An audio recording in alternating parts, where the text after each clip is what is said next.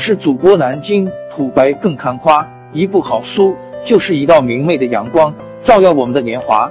当字符串串流淌，萦绕在我们的耳旁，让我们回味无穷。天津上元书院又和你们见面了，欢迎您的收听。鲁迅去世后的八十三小时大数据，二零二二年九月二十日十三点十二分发表于北京。死者倘不埋在活人心中，那就真真死掉了。鲁迅曾用名周章寿。后改名为周树人，可能是现代文学里最无法忽视的存在。爱吃甜食，拥有数十个以上笔名，与表面看起来很反差的宠娃，有独特的时尚品味。曾经教导萧红如何穿搭，骂过半个民国文人圈。直到他去世后的几十年，他的言论和预言。再度频繁的出现在各大新闻事件中，人们才逐渐意识到我们失去的是什么。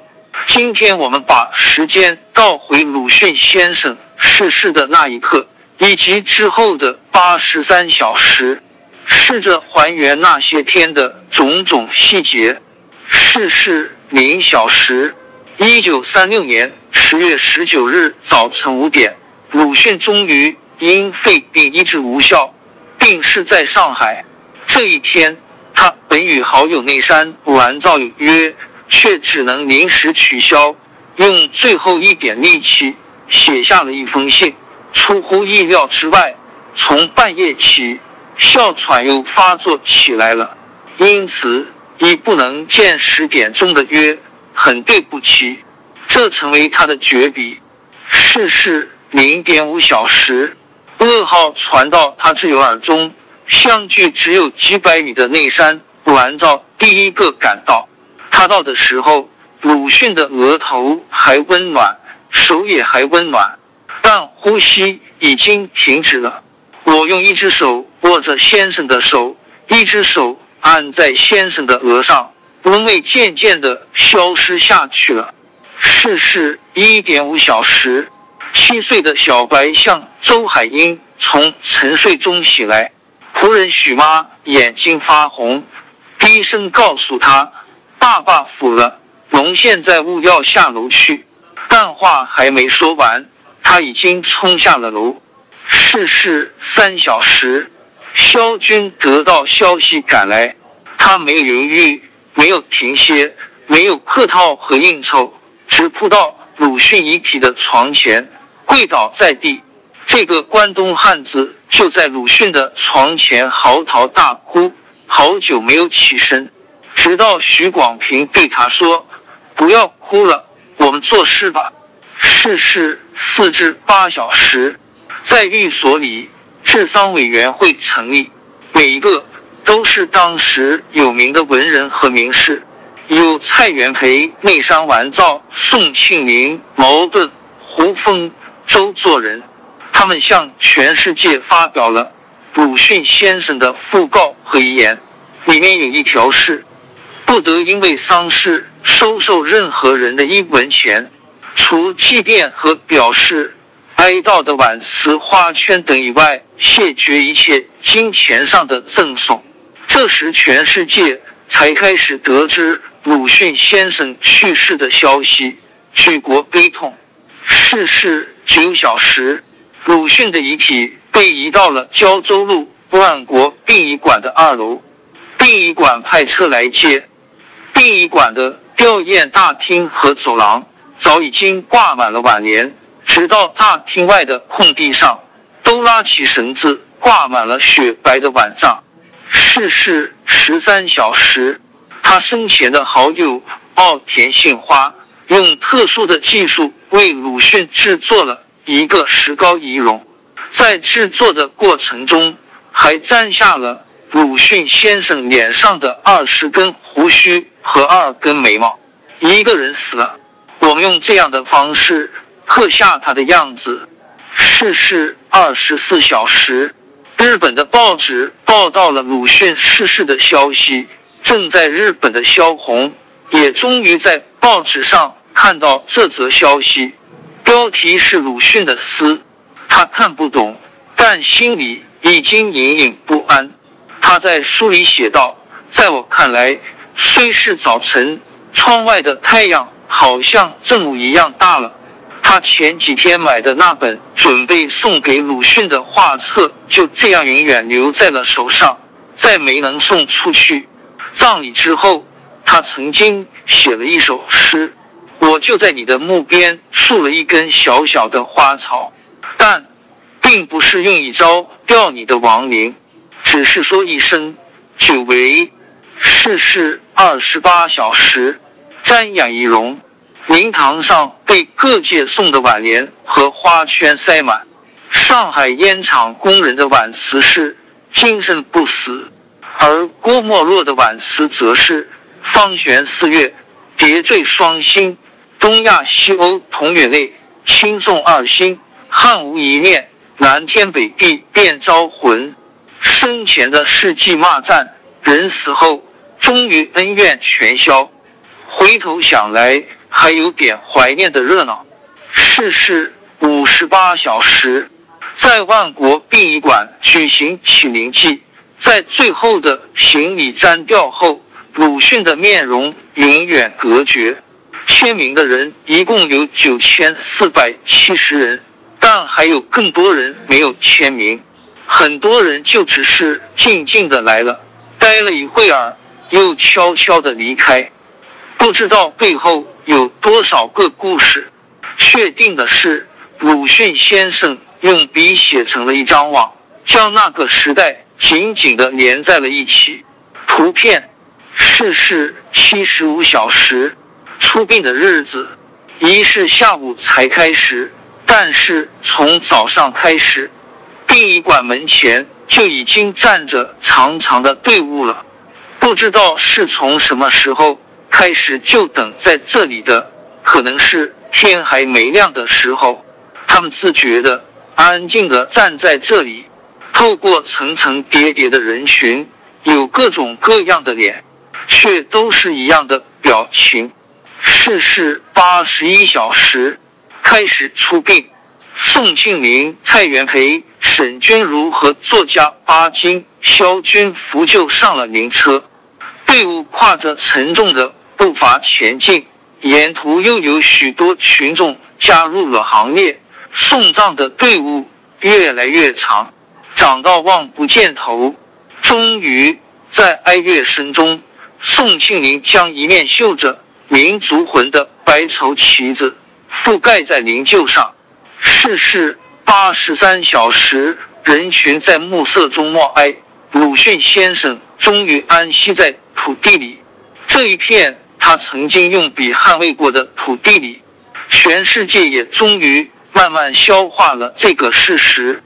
在他生前的遗言里，曾这样写道：“一不得因为丧事收受任何人的一文钱，但老朋友的不在此例。二赶快收敛，埋掉，拉倒。三不要做任何关于纪念的事情。四忘记我。”管自己生活，倘不，那就真是糊涂虫。五孩子长大，倘无才能，可寻点小事情过活，万不可去做空头文学家或美术家。六别人应许给你的事物，不可当真。七损着别人的牙眼，却反对报复，主张宽容的人，万物和他接近。欧洲人临死时。往往有一种礼仪，是请别人宽恕，自己也宽恕了别人。鲁迅却说：“让他们怨恨去，我也一个都不宽恕。”逝世八三年，二零一九年十月十九日，正好是鲁迅先生离开后的八十三周年。他在这个时代翻红又翻红，面目反而一点点亲切了起来，好像从来没有离开。就好像他说的，死者倘不埋在活人心中，那就真正死掉了。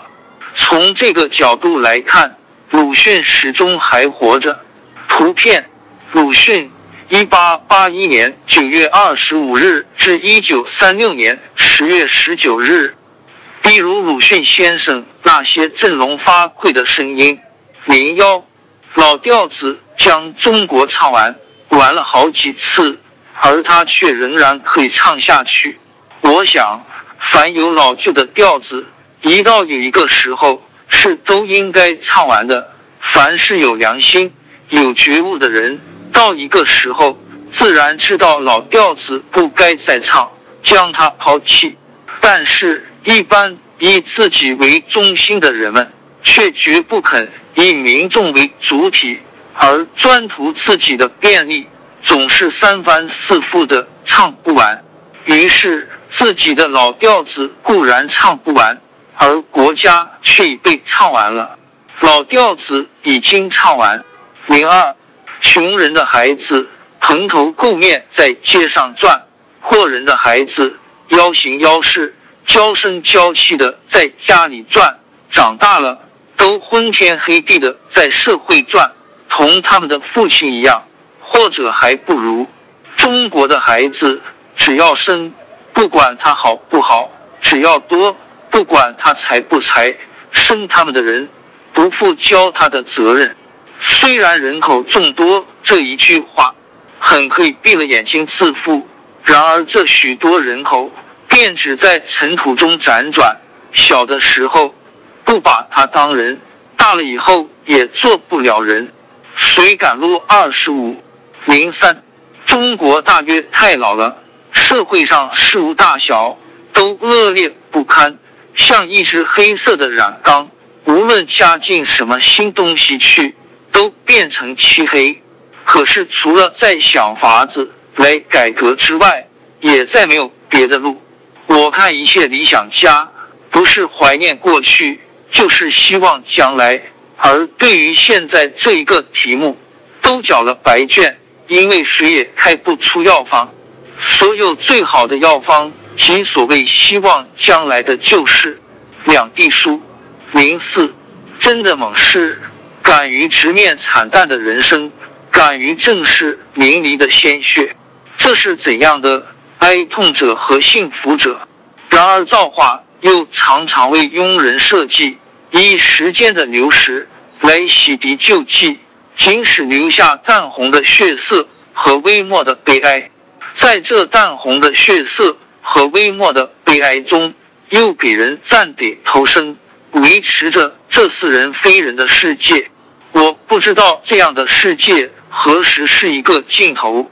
惨象已使我目不忍视了，名言犹使我耳不忍闻。我还有什么话可说呢？我懂得衰亡民族之所以默无声息的缘由了。沉默呵，沉默呵，不在沉默中爆发，就在沉默中灭亡。时间永是流逝。皆是依旧太平，有限的几个生命，在中国是不算什么的，至多不过共无恶意的闲人以饭后的谈资，或者给有恶意的闲人做流言的种子。至于此外的深的意义，我总觉得很寥寥，因为这实在不过是徒手的请愿。然而既然有了血痕了，当然不觉要扩大，至少。也当尽自了亲族、师友、爱人的心，纵使时光流逝，洗成绯红，也会在微末的悲哀中永存微笑的和蔼的旧影。纪念刘和珍君。图片零五。中国人的不敢正视各方面，用蛮和骗造出奇妙的逃路来，而自以为正路，在这路上。就证明着国民性的怯弱、懒惰而又狡猾，一天一天的满足及一天一天的堕落，但却又觉得日渐其光荣。在事实上，亡国一次即添加几个殉难的忠臣，后来每不想光复旧物，而只去赞美那几个忠臣，召集一次即造成一群不辱的烈女。事过之后，也每每不思成兄自卫，却只顾歌咏那一群烈女。论真了眼看，零六中国人的虽然想了，各种苟活的理想乡，可惜终于没有实现。但我却替他们发现了，你们大概知道的吧？就是北京的第一监狱。这监狱在宣武门外的空地里，不怕邻家的火灾，每日两餐，不虑冻馁，起居有定，不会伤身，构造坚固，不会倒塌，进主管，不会再犯。强盗是绝不会来抢的，住在里面何等安全，真是千金之子坐不垂堂了。但缺少的就有一件事：自由。北京通讯零七，我先前总以为人是有罪，所以枪毙或作奸的，现在才知道其中的许多是先因为被人认为可恶，这才终于犯了罪。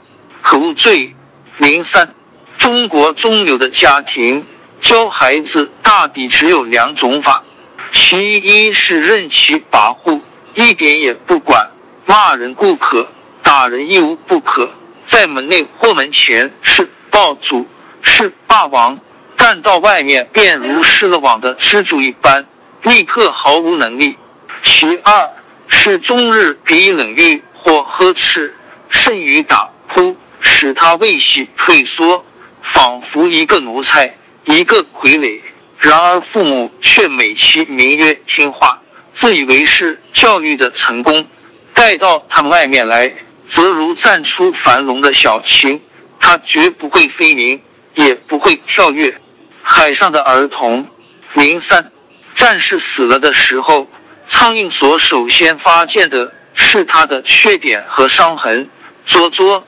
隐隐地叫，因为得意，因为比死了的战士更英雄。但是战士已经死了，不再来挥去他们。于是乎，苍蝇们即更其营营地叫，自以为道是不朽的声音，因为他们的完全远在战士之上。的确的，谁也没有发见过苍蝇们的缺点和创伤。然而。有缺点的战士终竟是战士，完美的苍蝇也终竟不过是苍蝇。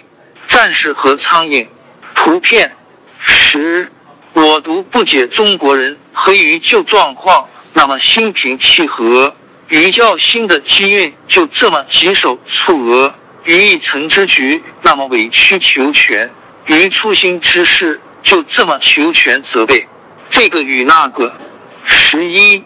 群众，尤其是中国的，永远是戏剧的看客。牺牲上场，如果显得慷慨，他们就看了悲壮剧；如果显得胡素，他们就看了滑稽剧。北京的羊肉铺常有几个人张嘴看剥羊，仿佛颇为愉快。人的牺牲能给他们的益处，也不过如此。何况事后走不几步。他们并这一点也就忘了。